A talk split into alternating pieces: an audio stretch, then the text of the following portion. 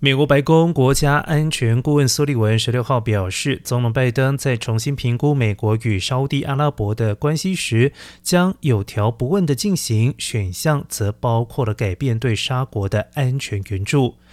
而且据传，拜登并没有计划在十一月的二十国集团 G20 领袖峰会上与沙国王储沙尔曼会晤，双方关系也没有任何迫在眉睫的变化。